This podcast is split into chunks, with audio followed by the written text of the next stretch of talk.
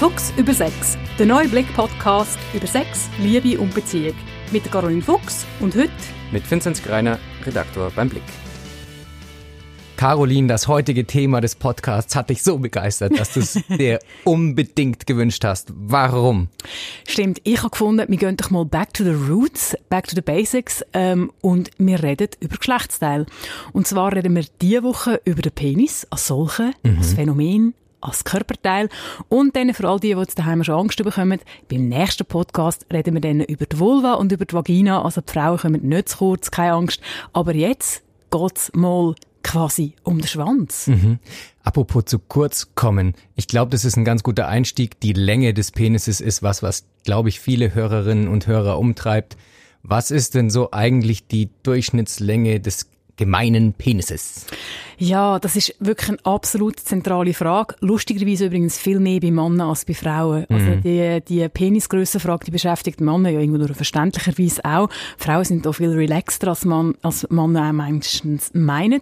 Mhm. Ähm, die in den meisten Studien gefundene Größe oder Länge ist bei ziemlich genau 13 cm. Mhm. Aber ich habe es gerade gesagt, es gibt je nach Studie dann wieder Unterschied. Und was man da vor allem muss wissen, ist, dass die Streuung sehr groß gross ist. Also wir haben da zwar einen Mittelwert, also einen Durchschnittswert, mhm. muss ich sagen. Es gibt aber sehr viele Penis, die deutlich grösser sind und es gibt auch sehr viele Penis, die deutlich kleiner sind. Mhm. Ähm, die grosse Streuung heisst also auch, dass wenn man sich an dem Durchschnittswert ausrichtet, dass man einfach mit einer gigantischen Wahrscheinlichkeit daneben liegt, selber mhm. als Mann. Mhm. Also nur schon wegen dem ist die Zahl mit ziemlicher Vorsicht zu geniessen. Es gibt ja auch den Umfang und die Dicke. Wo liegen wir denn da ungefähr? Genau, weil die Leute meistens es durcheinander haben mit Umfang und Dicke, rede ich auch so ein bisschen von der Breite, weil mhm. ist irgendwie eigentlich plötzlich klar. Und die liegt ähm, bei drei bis fünf Zentimeter, also auch mit einer grossen Streuung.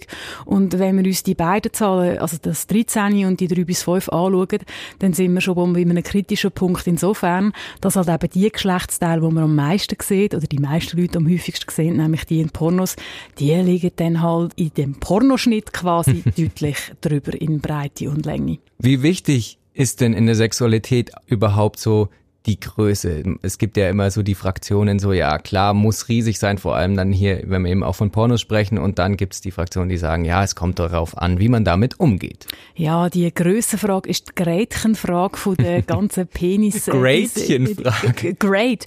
Lieber great denn Gretchen.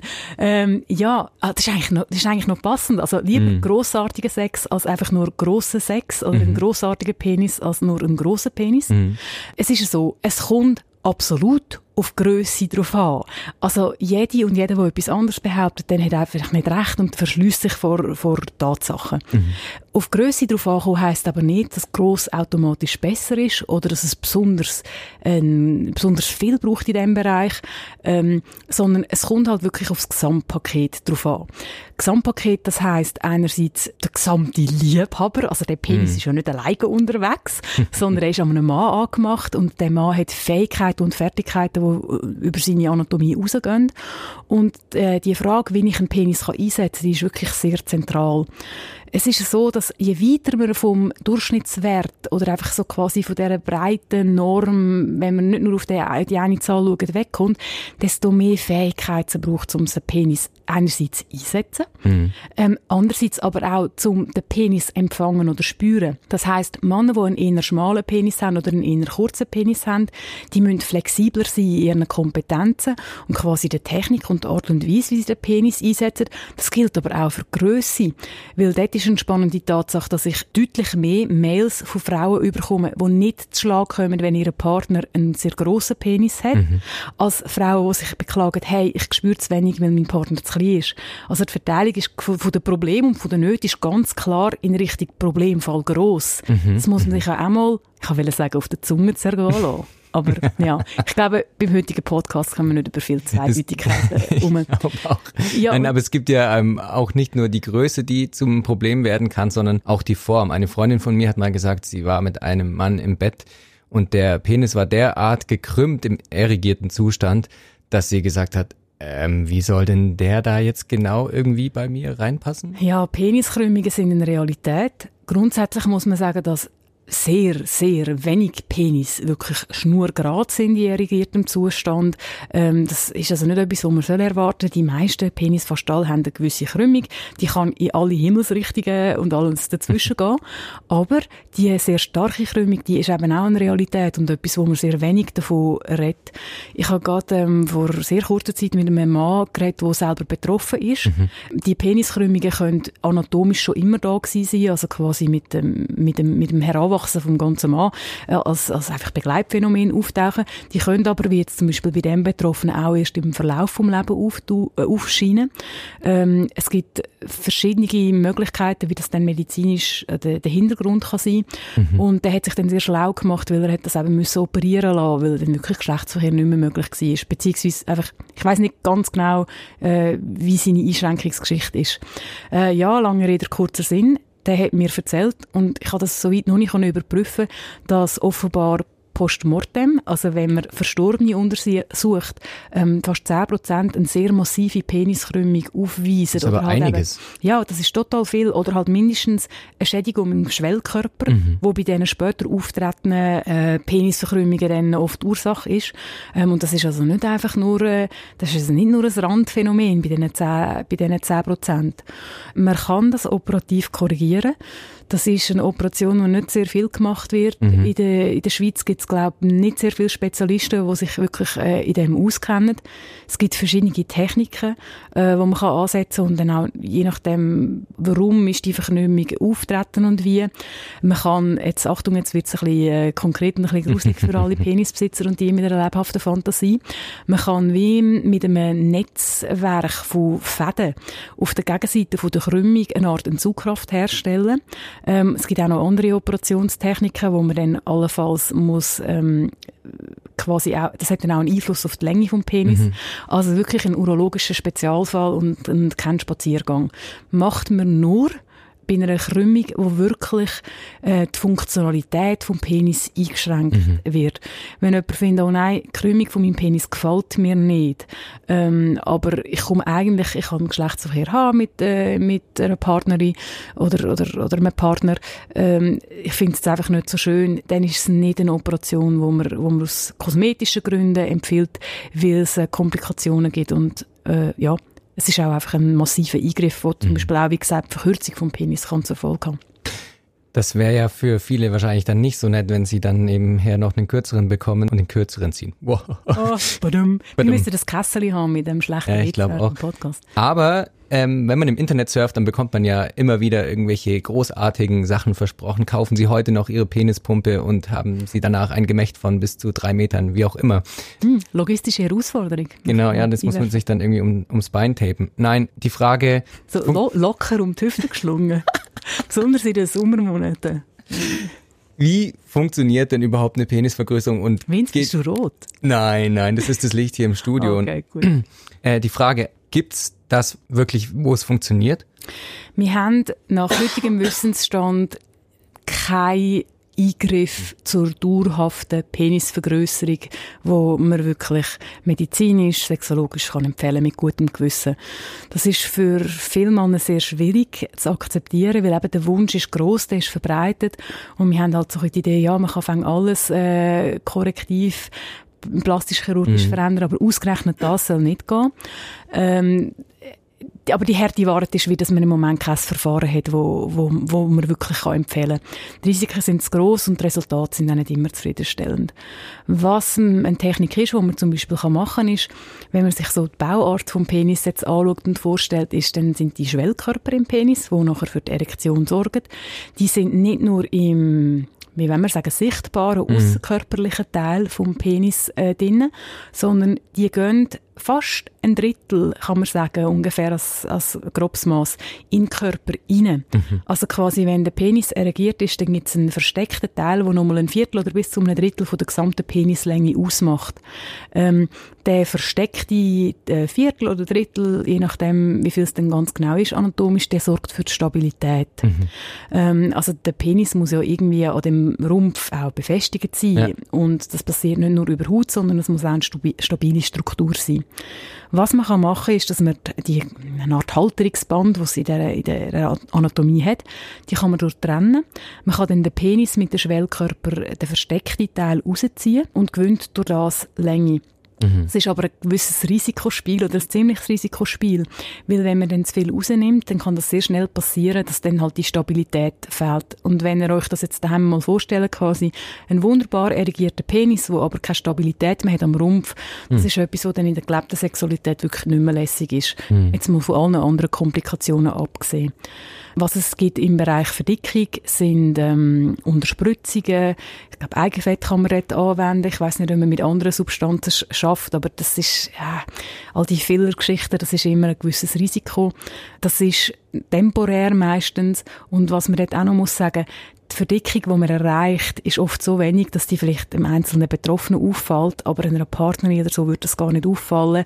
Und es ist also nicht quasi, ich komme von einem Penis, den ich als ähm, unterdurchschnittlich und ungenügend groß ähm, erlebe zum Superschwanz, wenn ich mm. die mhm. Operation auf mich nehme. Also im Moment wirklich abzuraten ähm, Penispumpe, wo du erzählt hast, ist eigentlich ein sehr etabliertes Verfahren, kommt aber aus dem Bereich von der erektilen Dysfunktion, wo wir nachher mhm. sicher leider Gottes auch noch darüber reden, mhm. von Penis und lauter Probleme im Raum. Die tut eigentlich der, wenn der Penis Funktionalität verliert, weil er nicht mehr steif werden kann, mhm. wenn das Einflüssen vom Blut in den Schwellkörper und das dort gestellt bleiben nicht mehr, nicht mehr funktioniert, das kann verschiedene Gründe haben, dann kann man dem mit einer Pumpe entgegenwirken, die macht das Vakuum mhm. und dann kann man den Penis nachher wie mit einem Gummiring am Schaft unten gerade an der Basis abbinden. Ähm, Jetzt wird, werden die Penispumpen auch zur Vergrößerung abgerissen. Es ist mir kein seriöse Studie bekannt, die hat können zeigen, dass man nachhaltiges Gewebe hat können vergrößern. Was es so ist, man kann mit dem sehr intensive, harte Erektion äh, erzeugen. Mhm. Und äh, alle von euch daheim, die zulassen und einen Penis haben, die werden können bestätigen, dass Erektion nicht gleich Erektion ist. Mhm. Also unter sehr starker Erregung ähm, kann der Penis deutlich größer sein, als wenn er einfach nur so mm, okay erregt ist. Man bringt das quasi an, aber die angebliche Gewebserweiterung oder das Wachstum, das dort äh, soll angeregt werden. Also ich habe da schon mit x Urologen darüber geredet, weil ich, ich bin, äh, ich will auch noch mal sagen, äh, uns Sexologen wird oft so ein bisschen untergeschoben, dass wir einfach gegen die Eingriffe sind. Mm. Aber wenn es ein Verfahren dort draussen gibt, die gut sind, ich will, wo kein Mann im Weg stehen. Ich mm. habe nicht irgendwie, ich, ich habe keine Aktien von nicht gemachten Penisoperationen. Ähm, also ich habe mit vielen Urologen über das geredet und sie sagen, ähm, Ihnen ist keine medizinische Grundlage oder Mechanismus bekannt, wo so ein Vergrößerungswachstum durch das Vakuum könnte, könnte dahinter stehen. Also mhm. Also wie das quasi soll gehen mit dem Wachstum. Ähm, eben, sie reden dann auch von dieser starken Erektion, die man wirklich kann erzielen kann. Ähm, redet aber jeder einzelne Urologe hat mir gesagt, nein, massive Komplikationen, eben, weil man es dann vielleicht übertreibt. Es kann im Gegenteil zu Gewebsschädigungen kommen, ähm, wo dann zu massiven Komplikationen und einem Funktionsverlust kann führen kann. Und da sind wir uns einig, das, was dann quasi drinnen würde liegen, vielleicht temporär, mhm. ist mit so einer grossen Risikosicht auch von einem Urolog verbunden, dass man wirklich einfach sagen hey, Jungs, nein, machen es nicht. Mhm. Weil, und jetzt wird es quasi dann für mich sexologisch halt wieder spannend, es ist schon für mich manchmal ein Rätsel und das gebe ich auch zu, manchmal ein bisschen frustrierend, wenn ich, wie viele Männer bereit wären, ihren Penis aufzuschneiden zu lassen und mega krude oder zum Teil Monate andauernde, schmerzhafte, mhm. komplizierte mhm. Eingriffe ähm, machen zu lassen oder an sich zu machen. Von diesen Mann ist aber kaum jemand bereit, zwei, drei, vielleicht fünf Stunden in eine sexologische Beratung zu gehen, mhm. wo non-invasiv ist und wo man weiß, äh, dass sie wirklich positive ähm, Effekte auf Selbstbild, mhm. auf den Umgang mit dem Penis und auch einfach um, um die Fähigkeit mit dem Penis nachher etwas zu machen. Also ich habe quasi äh, die Idee, eine Sexualberatung finde ich so ein Stigma oder unnütz oder halt dann vielleicht gleich irgendwie zu aufwendig, weil man sich mhm. müsste committen und bekennen, ja. ähm, ist irgendwie offenbar immer noch negativer, als quasi dann sich auf den Schragen zu legen und in einer blutigen Aktion den Penis aufschnippen zu lassen. Ja, aber... Ja, ich würde gleich noch mal eine andere blutige Aktion ansprechen, die Beschneidung. Ähm, es gibt religiöse äh, Gründe, dies zu tun oder auch kulturelle. Gibt es auch gesundheitliche? Also ist es einem Mann angeraten, sich beschneiden zu lassen aus gesundheitlichen Gründen zum Beispiel? Es gibt ähm, eine gesundheitliche Notwendigkeit. Also es gibt sogenannte Indikationen, also dass es, äh, dass es medizinisch notwendig ist, eine Beschneidung machen zu lassen, mhm. ähm, im späteren Erwachsenenalter oder unter Umständen auch im Kindesalter. Die sexologische Sicht und meine persönliche Sicht ist ganz klar. Eine Beschneidung, die keine Notwendigkeit hat, lehne ich aus sexologischer Sicht ab. In ganzen wenn wir sagen, religiösen Teil, will ich jetzt da nicht unbedingt reingehen, weil dann, mm. das ist wie eine andere Diskussionsbasis, wenn es um Glauben geht, oder dann, dann sind einfach andere Überzeugungen am, am Werk und, und, und zu, zu, zu dem äußere ich mich jetzt einmal nicht. Aber, und das habe ich ab und zu, wenn Männer aus ästhetischen Gründen, mhm. zum Teil übrigens auch auf den Druck von der Partnerin, weil sie mit der Vorhaut irgendwie nicht ganz zu Schlag kommt. Es kann auch mal sein, dass eine Vorhaut vielleicht grösser ist, als dass er oder sie es gerne hat. Dann rate ich sehr davon ab, wenn es wirklich nicht die medizinische Indikation gibt. Ähm, die Vorhaut ist, ist äh, also, ja, Nein, sie ist mehr als ein Netz extra. Ich habe es mhm. schon fast wieder selber gesagt. Shame on me. Ähm, sie hat eine Funktion. Sie schützt die empfindliche Eichel und vor allem die empfindliche Haut der Eichel.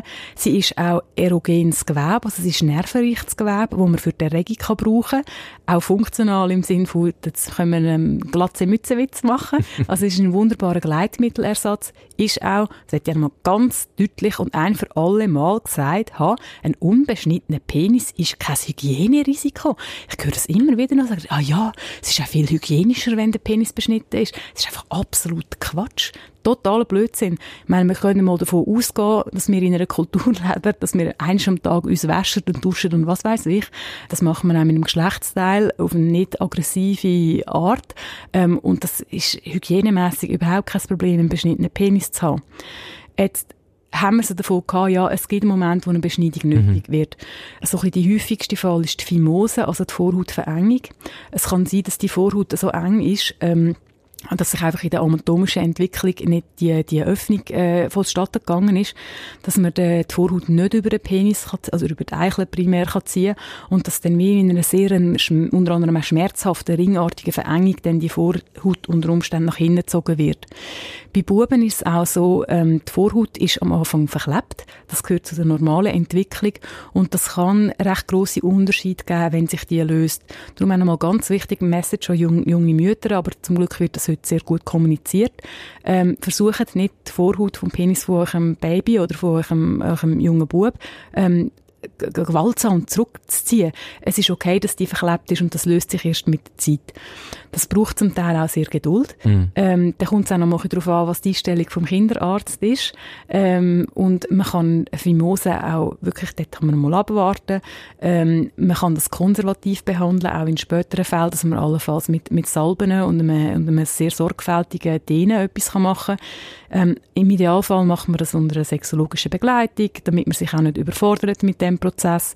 Und ja, aber es kann sein, dass das nicht nicht korrigiert ist oder wenn einfach mhm. wieder und wieder und wieder Komplikationen und Entzündungen vorkommt, dann irgendwann, irgendwann sagt man, ja gut, jetzt müssen wir das machen.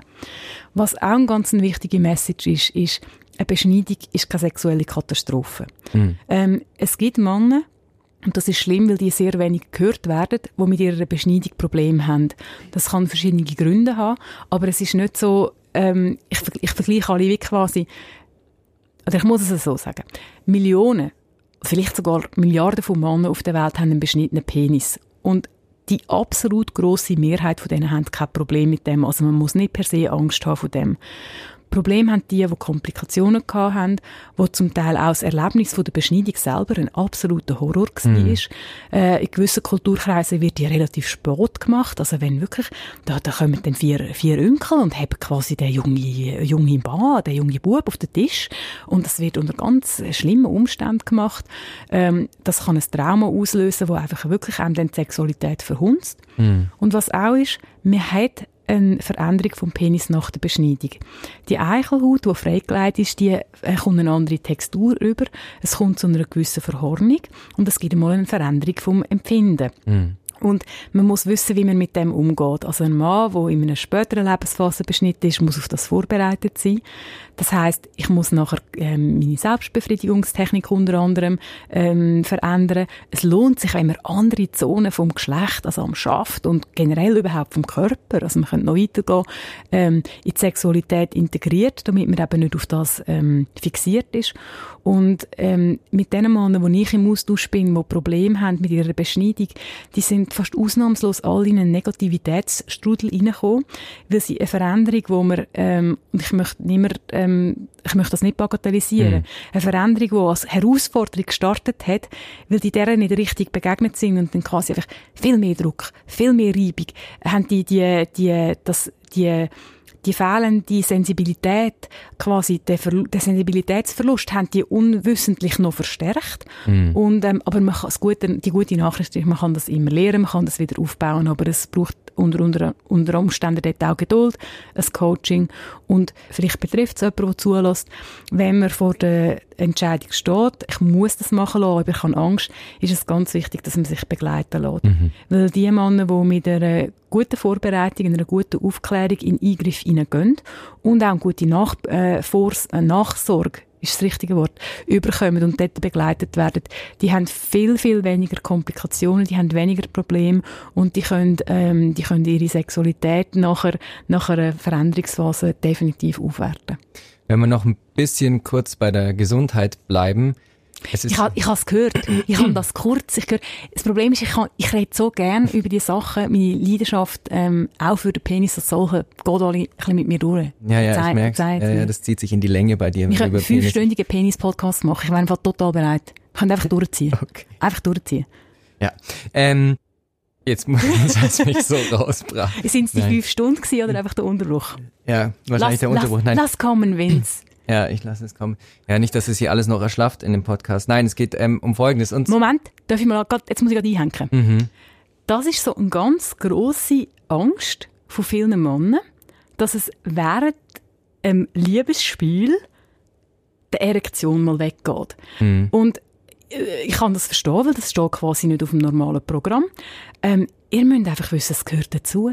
Und gerade mit dieser Welle von steigender Erregung und von sinkender Erregung, wo halt mit dem Mann auch mit der Erektion quasi verbunden ist, mit dem können mitgehen, das ist super kompetent.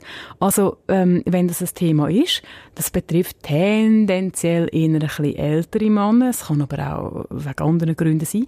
Also mit der Erregung und dem Abflachen von der Erregung mitgehen, das ist super gut, das ist wichtig, das ist nicht etwas, wo ihr Angst haben müsst, weil klar surfen wir all gern oben auf der Welle aber auch der Weltklasse-Surfer muss mit der Welle mitgehen ab und zu. Mm. Also von dem her, keine Angst vor dem Erschlafen und jetzt stellst du die Frage, die du eigentlich fragen Danke vielmals. Ja, ich glaube, die, die schiebe ich jetzt noch ein bisschen nach hinten, wenn wir schon bei der Erektion sind. Uh. Erektionsstörungen. Was macht man? Ähm, Beckenbodengymnastik. positive Themen. Ja, ja, die kommen noch, die, kommen, die kommen noch. Also bleiben dran. Genau. Am Schluss kommen dann die grossen Schmankerl. Also Beckenbodengymnastik, Meditation, Pornos anschauen, die blaue Viagra-Pille schlucken. Was macht man bei Erektionsstörungen? Drei von vier Optionen haben mich jetzt gerade ein bisschen zusammenzucken lassen. Also alle auf ihre eigene Art. Äh, zu Erektionsstörungen könnten wir wirklich auch einen eigenen Podcast machen, hat es auch verdient, weil es halt ein, ein, ein, ein sehr verbreitetes äh, äh, Problem ist in der männlichen Sexualität. Ähm, wir gehen, und das ist ganz wichtig, dass man es das versteht, davon aus, oder man, man weiß das, eine erektile Dysfunktion ist ein sogenanntes biopsychosoziales Phänomen. Bio, wir haben einen medizinisch-körperlichen Anteil, mhm. Psycho, es gibt einen geistigen Anteil, der mit Fühlen zu tun hat, mit, mit Empfindungen und Interpretationen. Und sozial im Sinne von, dass meistens die Sexualität auch in einen Paarkontext eingebunden ist. Wir haben also die drei Säulen mhm. vom, vom Körper, vom Geist und dem Miteinander. Mhm. Und es gibt eigentlich kaum ein Fall, wo eine Erektionsstörung nur auf der einen Säule liegt. Es gibt Fälle, wo, wo man klar einen Anteil, oder beziehungsweise wo auf der einen Säule der Anteil viel größer ist als auf der anderen. Aber gerade wenn das, äh, wenn das Phänomen besteht, dann nachher verteilt sich das eigentlich immer auf die, auf die drei Komponenten. Mhm. Und wenn es dann um die Behandlung geht, ist es ganz wichtig, dass man versteht, ja, wo drückt denn der Schuh, oder wo sind denn die Auslöser? Welche von denen kann man wie angehen. Das ist ganz wichtig. Mhm. Ähm, Grundsätzlich fängt man eigentlich an mit einer medizinischen Abklärung. Ähm, dort liegen viele Ursachen, vor allem gerade so primäre Störungen. Und bei der ersten Abklärung muss man mal wissen, dass wenn man ein, zweimal oder einmal zehnmal die Erektion nicht kann halten während dem Geschlechtsverkehr oder wenn sie nicht kommt, dann reden wir streng medizinisch gesehen eigentlich noch nicht von einer erektilen Dysfunktion. Ab wann wäre das der Fall? Ähm, die Definition ist, dass es mehrere Monate, zum Teil sagt man auch spezifisch mindestens sechs Monate, mhm. ähm, nicht möglich ist, eine Erektion überzukommen wo für, und zu haben, die für befriedigenden Geschlechtsverkehr langt. Das heißt, ein paar Misserfolge, die können unglaublich verunsichern, die können unglaublich weh machen, aber ein paar Misserfolge lange in dem Sinne noch nicht, dass man wirklich von einer erektilen Dysfunktion redet. Mhm. Ähm, kann man sich nicht wahnsinnig viel davon kaufen, aber es ist trotzdem eine wichtige Beruhigung, wenn, wenn ihr selber das auch schon mhm. erlebt habt. Ich mache gerne oder ich motiviere gerne, wenn, wenn Männer mit dem kommen, dass sie eine medizinische Abklärung machen. Eigentlich in jedem Alter. Ähm, weil es ist gut, einfach den Check-up zu haben und dass man weiß, mit was schaffen wir. Mhm. Es gibt sehr viele wirklich körperliche Ursachen. Ähm, die Erektion oder das Auslösen von der Erektion ist so ein komplexer körperlicher Prozess. Also es ist total, finde ich, faszinierend, auch wie viele Feinheiten und was alles muss ähm, miteinander mitspielen.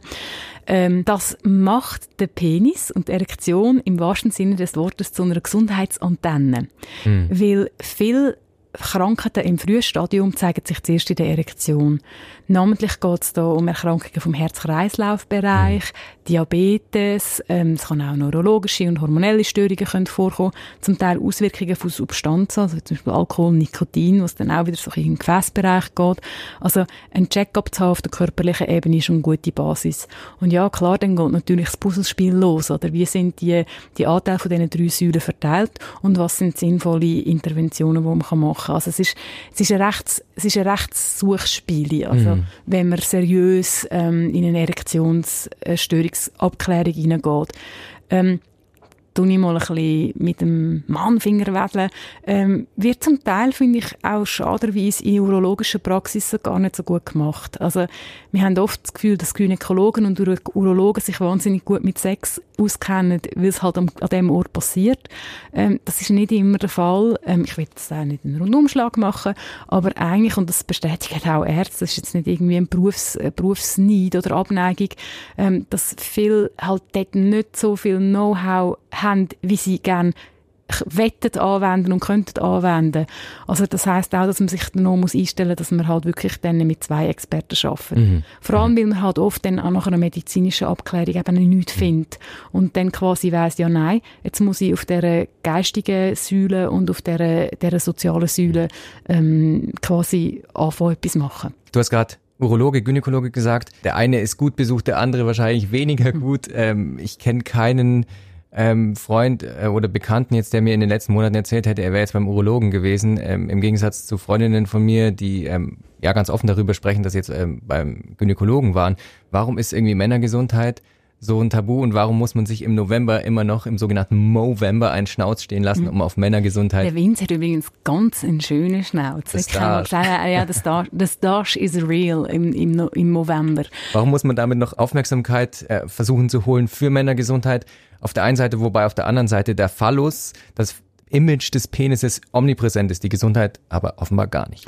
Ja, es gibt verschiedene Gründe und jetzt einfach mal zur Urologendiskussion, dann bist du wahrscheinlich auch einfach noch ein bisschen zu jung ähm, und das ist dann auch dann, dann der nächste Aspekt vom Phänomen.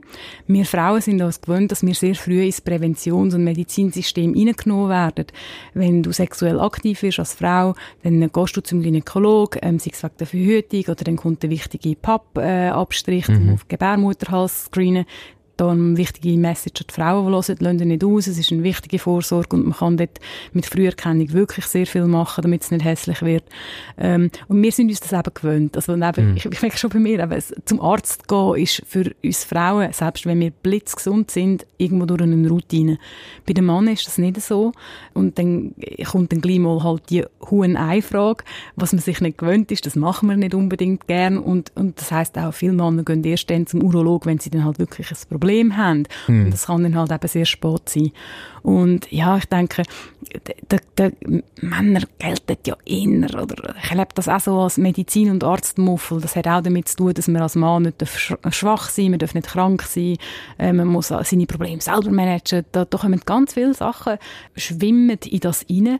Ähm, und was man halt auch muss sagen, ähm, es sind Tabubereiche, also alle Beeinträchtigungen im Intimbereich, ähm, die viele Leute sind mit dem wahnsinnig alleine. Mm. Ich meine, die Beratung, die wir, die wir machen beim Blick, die ich mache mit meinen beiden Vorgängerinnen, ähm, Jetzt muss ich mal überschlagen, das, das, wir, wir gehen jetzt bald aufs 40-jährige Bestehen zu. Und ich sage es darum, weil es ist immer noch ein Tabu. Mm. Ähm, über Sex reden, also Sex ist sehr präsent, nicht nur der Penis ist sehr präsent, aber halt Probleme in der Sexualität, Probleme im Teambereich, eben sei es Verkrümmung, sei es Schmerzen oder halt einfach, ich sage es jetzt mal ein bisschen softer, Sorgen irgendwie, mm. wo ich gerne einen Ansprechpartner hätte. Das ist so wahnsinnig tabuisiert und, und ich denke, das haltet viele Männer auch davon ab. Mm. Und auch da muss ich nochmal sagen, eben, der, der Urolog ist auch nicht immer der beste Ansprechpartner in Bezug auf Sexualität, weil er halt eine sehr konkrete, bestimmte Ausbildung hat, wo nicht unbedingt auf, auf Lustgewinnung und Lust erleben und um lustvollen Gestalten von einer mhm. Alltagssexualität ausgerichtet ist, sondern ja, wir haben halt das sehr defizite System in der Medizin wohingegen zum Glück ähm, in der Sexologie, in der Psychologie viel mehr auf die sogenannte Salutogenese, also das Schaffen von Gesundheit und das Fördern von Gesundheit, hinzielt gegenüber dem Reduzieren von Krankheit und dem Beheben von mhm. Problem. Mhm. Weil kein Problem haben und einem gut gehen, sind eben noch zwei verschiedene Paar mhm. Schuhe, oder es geht eben dann halt nochmal weiter.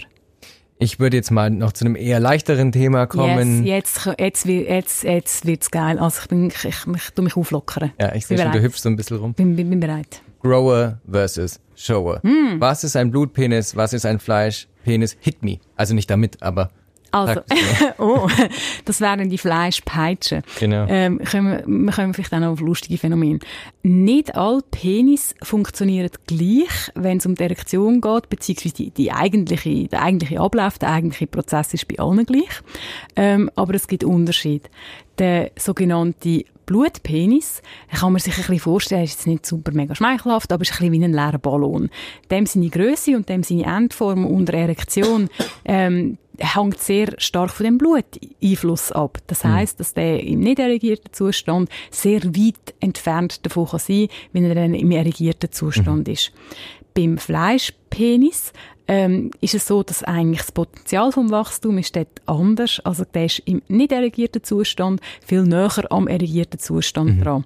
Das heißt also, wenn man einen Penis in nicht erregierter, ähm, erregiertem Zustand sieht und man hat vielleicht so, hm, wäre schön, wenn es noch ein bisschen Spielraum nach oben hätte, find, darf man denken, ähm, wenn wir eine größere Diskussion wären, dann kann es wirklich sein, dass sich das, also, also wer das schon erlebt hat, es wäre die meiste von euch sein, also der Unterschied von einem nicht erregierten zu einem erregierten Penis kann immens sein. Mhm. Aber es gibt halt eben dann bei den sogenannten Fleischpenis, ähm, wo dann das näher aneinander liegt. Die sind aber meistens dann auch deutlich grösser. Mhm. Jetzt würde ich ein bisschen mal so Richtung Verhältnis Frau zum Penis kommen. Mhm. Ähm, du hast gerade so ein bisschen angedeutet, ja, man sieht dann irgendwie so den äh, Blutpenis und denkt sich, oh, hoffentlich geht da noch was. Man ist, glaube ich, als Frau vielleicht auch mal, kann ich mir vorstellen, irritiert, wenn der Mann anfängt, Taschenbillard zu spielen oder zum Helikopterdick ansetzt. Man kann ja ganz viel extrem lässige und spaßige Sachen machen mit mhm. dem Penis, wo auch nicht primär das, das Lächeln, das ist großartig. Ähm, Musste einfach den Helikopter, das war klar, als es äh, Wissen Thema, alle, was das ist? Also, du das mal erklären. Genau, also es war ganz klar, dass der Helikopterdick es in dem Podcast schaffen muss, wenn es ums Thema Penisse geht. Helikopterdick, dabei schwingt man den Schwengel im Kreise mit Hüftbewegungen. Es gibt auch you, sogar. You, you, go, you go, boy. Jetzt you nicht, nee, nee. Aber es, äh, gibt, so, es gibt sogar. Nicht, so ist das nicht gemeint es gibt sogar auch Lieder drüber. Ähm, Krass. Ja, Justin Timberlake hat da eins gemacht mit seinem Nebenprojekt Turtleneck and Chain. Äh, mit das ist total an mir vorbeizogen.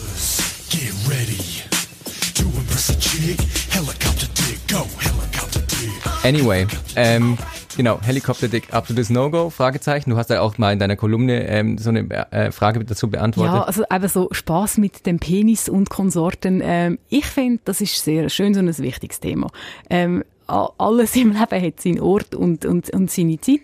Aber ich finde, auf eine verspielte, lustvolle und vor allem auch lustige Art mhm. mit dem eigenen Körper können umgehen und auch den Körper von einem Gegenüber ähm, können wahrnehmen, finde ich, ist etwas extrem Wichtiges und eine grosse Ressource in der Sexualität. Auf der anderen Seite, eben, ich habe es gesagt, es hat alles so seinen sein, sein Ort und seine Zeit. Ähm, man muss sich auch nicht wünschen, wenn man, wenn man sich nur auf eine blödliche, humoristische Art zeigt, dass man dann mhm. als Liebhaber mit, mit, mit Stärke, Potenz und, und halt Sachen, die sehr erotisch können sein und für viele Frauen sehr anziehen, dass man dann halt mit dem nicht so punktet. Das ist jetzt mhm. kein Rocket Science. Ähm, aber ich finde, das Verspielte, das ist, das ist sehr wichtig. Ähm, du hast ja gesagt, äh, Taschen, wie, wie hast du gesagt? Bil Taschen, Taschenbillard. Taschenbillard. Bei mir heisst das einfach richten. Ja, ausrichten. Ist ein ja, militärisch, woher kommt jetzt echt das? Richten. Ja. ja, die Schweiz ist eben so viel militarisiert etablierter als Deutschland. Bei uns wird gespielt Taschenbillard. Ja, eigentlich schöner. Taschenbillard. Also, ist etwas, was viele Frauen sehr stört. Auf der einen Seite nachvollziehbar. Ich sage aber hier ganz klar, wer noch nie ein völlig ungerichtet, unter anderem auch schmerzhaft oder lästiges, äh, lästig platziertes Geschlechtsteil in seiner Hose gehabt hat, soll mal ähm, bitte den Ball flach halten. Und apropos Ball, ein Hoden, der am Oberschenkel klebt, ist etwas sehr, sehr massiv Unangenehmes. Mhm. Und ich finde, es ist legitim, wenn man auch wieder Ordnung schaffen in der Hose. Aber auch da, ich finde, man kann das auf eine bestimmte Art machen. Man kann sich ja auch mal vergessen in der Öffentlichkeit und halt dann äh, mit den Kronjuwelen spielen. Da ist ja der schlimmste Betroffene ist ja der Yogi Löw. Das können wir bitte ja, mal, das, der das ist ja nicht Richter, yeah. sondern Schnüffler gewesen. Ich meine, er hat mir so leid da. Weil ja, der mein, musste unten durch. Ja, ja, ich meine, sorry, das machen jetzt alle Ich finde es übrigens auch total okay und gesund. Ich finde, es ist wichtig, dass man weiß, wie man selber schmeckt. Aber ja, wenn es dann halt in so einem Moment passiert, dann ist wirklich einfach, dann ist der Zong gezogen oder der Zong selber mm. eingesammelt. Ja, ähm, aber es war dann auch ein bisschen äh, heuchlerisch, dann zu sagen, oh, der Typ ist eklig und irgendwie machen ja, sie alle Männer irgendwann mal. So. Das ist doch immer so, irgendwie, wenn wir andere verurteilen für Sachen, wo, wo wir alles schon mal gemacht haben, das ist, das ist immer ein mieser Zug. Äh, ja, wenn es ums Verhältnis geht, ähm, Penis-Frau, ähm, ja, es gibt glühende Fans, ähm, auch nicht nur auf der sexuellen Ebene, sondern ich mhm. finde, es ist wirklich auch ein sehr spannendes Organ. Ähm, wir dürfen aber nicht vergessen, ähm, wenn man so ein bisschen zwischen den Geschlechtern vermittelt, es ist ein fremdes Organ für eine Frau. Und je nachdem hat es sehr wenige Möglichkeiten gegeben, Penis zu entdecken. Mhm. Zum Beispiel auch, viele, viele Frauen sehen gar nie einen nicht erregierten Penis und die sind dann überfordert mit dem Aussehen oder mit dem Anfühlen oder, und dann auch im aktiven Anlängen von einem nicht erregierten Penis. Ja, aber sie hat ja keine Möglichkeit gehabt, unter Umständen mit dem zu spielen. Mm. Und das ist wirklich auch, finde ich, eine, also eine, eine, Aufgabe oder ein Tipp und etwas, was ich euch geben kann. Ähm, ja, schaut einander an. Längen einander an in allen Aggregatzuständen. ähm, eben über Vulva, Vagina reden wir dann beim nächsten Mal. Aber auch, ich finde, sich die Zeit nehmen, einen schlaffen Penis zu befühlen oder auch mit Ejakulat, da haben wir im Oralsex-Podcast viel darüber mm, geredet. Mm. Es ist einfach etwas, wo du als Frau sonst keinen Zugang hast. Ja, ja. Und, und ähm, man kann lang und, und hart darüber diskutieren, ähm, über die Schönheit von männlichen und weiblichen Geschlechtsteilen. Mm. Ich behaupte, es ist ein bisschen wie mit, äh, einer von unseren Dozenten sagt immer, ähm, ja, es ist wie mit Salat. Salat essen muss man lernen. Die wenigsten Kinder reissen sich darum, Blattsalat zu essen, sondern man muss mit dieser Konsistenz umgehen, man muss mit dem Geschmack können umgehen. Mm. Und ähnlich ist es auch mit Geschlechtsteilen. Man muss ein positives Verhältnis dazu aufbauen, man muss das kennenlernen, damit man es wirklich geniessen kann. Und wenn halt die positive Auseinandersetzung und die Lerngeschichte gefällt hat, dann, ja, da gibt's halt viel Überforderung und Überforderung kann schnell in Ablehnung kippen. Zur positiven Auseinandersetzung mit dem männlichen Glied. Es gibt ja Leute, die äh, diesem Glied einen Namen geben. Es gibt auch Frauen, die diesem äh, Glied des Mannes einen Namen geben. Ich habe da mal so einen ganz, ganz schlechten Hollywood-Streifen gesehen. Der hieß, ähm, wie werde ich ihn los in zehn Tagen? Und sie nannte dann den Penis des Mannes äh, irgendwie Prinzessin, irgendwas. Oh. Genau. Und ich glaube, ich weiß nicht, ob er es durchgehalten hat, die zehn Tage. Also Aber ich, ja. ich weiß jetzt nicht, von was ich mich so schockiert bin, dass du so Zeug schaust. Wahrscheinlich ja, mit einer, der ist ganz, ganz alt, der Film schon. Ja, wahrscheinlich mit einer, mit einer tollen Frau zusammen geschaut, das ist gefallen. Ich weiß es nicht. Lassen wir das. Ähm, ja, Prinzessin, puh, braucht dann viel Kompetenz von ihm und von ihr, dass man das wirklich als etwas Lässiges kann, ähm, erleben. Ich finde Penis benennen super. Es ist ganz ein wichtiger Teil von einer guten Sexualität und etwas, wo ich auch viel mit Männern daran arbeite, beziehungsweise wo, wo, wo, eine, wichtige, wo eine, eine wichtige Strategie ist, dass mhm. man ein positives Verhältnis zu seinem Penis aufbaut. Es ist zum Teil erschreckend, wie wenig Interaktion zwischen zwischen Mann und eigenem Penis gibt, mhm. obwohl man, ja, wie manchmal geht man bisschen pro Tag, x-mal pro Tag in die Hand nimmt. Ich finde, ein Name kann dazu gehören. Es muss jetzt nicht irgendwie, ich weiß auch nicht, äh, Schorsch sein oder was weiß ich. Urs. Urs? Urs und ich sind heute Why? gut drauf. Warum Urs? Keine Ahnung, aber das kommt mir gerade so Also, nichts gegen alle Ursen. Reto. Also, äh, Reto, sehr, ein sehr schweizerischer Penis, also zuverlässig meinst du, mit, mit, mit einer militärischen Ausrichtung. Genau. Ähm, wie auch immer. Ähm, man kann im Penis auch Penis sagen. Ich finde, es geht um den Gedanken, dass man wie quasi sagt, hey, wir sind irgendwo durch auch ein Team. Ähm, das merke ich vielfach, wenn es Probleme in diesem Bereich gibt oder generell Probleme in der Sexualität, dass, dass Männer einfach total Penis fixiert sind oder Mhm. Penis zentriert. Also es dreht sich all um den Penis, aber sie sind gar nicht Penis interessiert. Also sie kümmern sich gar nicht um den Penis, sie tun ihn nie pflegen. Man kann auch Körperpflege dort anwenden, meine lieben Herren. Ähm, machen, machen erschreckend wenig. Ähm, und sich einfach damit auseinandersetzen, hey, wenn ich mir jetzt mir vorstellen, mein Penis hat Augen, ich weiss, das ist total absurd, aber was würde denn der sehen, wenn er in die Vagina würde reingehen? Und ich weiss, wir Sexologen werden dann immer so ein bisschen belächelt, wenn ich mit so Übungen komme, aber ich kann euch nur sagen, hey, Die einäugige Schlange. warum einäugig? Wegen, wegen der Öffnung? Ja, genau. Ah nein, ich hätte jetzt das so als Näsli, aber das ist ja dann jedem selber überlassen, wie man das, wie, wie man das quasi macht. Ja. Also, das ist ja schön, ist ja dann der eigene Penis. Mhm. Ähm, wo ich wirklich einfach die Leute sage, hey, macht doch so Experimente, macht so Gedankenspiel, kultiviert ähm, die, die, die Verbindung. Ich finde auch, ähm, am Abend mal gut Nacht sagen, indem man die Hand auf den Penis legt vor dem Einschlafen und mal so einen Check-up macht, so, hey, wie geht's eigentlich dir? Ähm, das ist ein ganz ein kleiner Tipp, aber ihr lacht jetzt vielleicht über die Übungen, aber ich sage, wenn ihr euch auf die Übungen könnt einladen dann lacht ihr in sechs Monaten auch, aber aus anderen Gründen. Mhm. Ich würde nochmal geschwind zurückkommen zum Penis als ähm, das Geschlecht des anderen Geschlechts, also eben nochmal zur, zur Frau. Das war jetzt irgendwie ein bisschen Meta, oder? Ich weiß nicht genau. Ich Äh, kann jetzt auch noch nicht ganz. Aber Jedenfalls Kompatibilität. Ah. Schwierig auszusprechendes Wort. Ein Freund von mir, der homosexuell ist, hat auch gesagt, ähm, weil ich mal gefragt habe, hey, Analsex, irgendwie, wenn du da einen Sexualpartner hast, der einen ziemlich großen Schwengel zwischen seinen Beinen hängen hat, äh, wird es nicht ein bisschen schmerzhaft? Und er sagt, es kommt völlig drauf an. Bei manchen passt's einfach super und bei manchen nicht. sehr spannendes Beispiel, weil es für mich halt eben genau auch aufzeigt, und das ist wirklich auch die sexologische ähm, Meinung, ähm, es geht bei Passung auch, aber nicht nur um Anatomie und um Zentimeter. Ich glaube, ähm, Leute, die schon mit mehreren Leuten Sex haben, können bestätigen, dass es mit gewissen einfach besser passt. Ja. Es kann sich anders anfühlen, es kann sich intensiver anfühlen oder halt eben nicht. Das hat aber dann oft gar nicht so, so sehr mit Anatomie zu tun oder eben irgendwelchen Zentimeter. Ähm, da hat uns übrigens auch das Kamasutra einer eingebrockt. Nicht für alle Sachen, die schwierig sind in der Sexualität, ist der Freude die schuld, würde ich einmal sagen. Nein, im Kamasutra gibt es auch so eine total krude Grösseneinteilung quasi. Es gibt die grösseren, die mittleren und die kleinen und die müssen zusammen äh, zugewiesen werden. Ähm, es hat mehr mit Vorlieben zu tun und mit Übungen. Also quasi, wenn, wenn, wenn mein sexuelles System limitiert ist darauf, dass ich einfach nur mit einem überdurchschnittlich grossen Penis gut finde, ja, dann ist das mehr eine Einschränkung meinerseits als eine fehlende Passung. Also ich finde, da kann man dann sehr, kann man dann sehr unterschiedlicher Meinung sein, wie man das interpretieren ähm, Aber ja, es braucht Flexibilität, es braucht Skill, es braucht Offenheit und auch Empfindungsfähigkeit. Das ist übrigens auch so, ähm, am häufigsten kommt es, glaube ich, vor nach Geburten, wo sich halt äh, die Scheide wirklich verändert. Ähm, dass halt der Mann sagt, ja, ich spüre nicht mehr, ich spüre nicht mehr. Das, hat, das hat auch mit der Veränderung zu tun, die temporär oder, oder auch zum, in einem gewissen Ausmaß auch länger kann passieren nach einer Geburt. Nochmal ein grosses, nochmal ein komplexes Thema. Es sind aber auch einfach oft sehr Männer, die, die sehr auf Druck fixiert sind, die sehr starke und sehr intensive Reibung brauchen und gern haben und das auch in der Selbstbefriedigung kultivieren. Und eben, dann, dann hat Passung auch mit Kompetenzen zu tun. Oder halt einfach Vorlieben, Kompetenzen, was auch immer.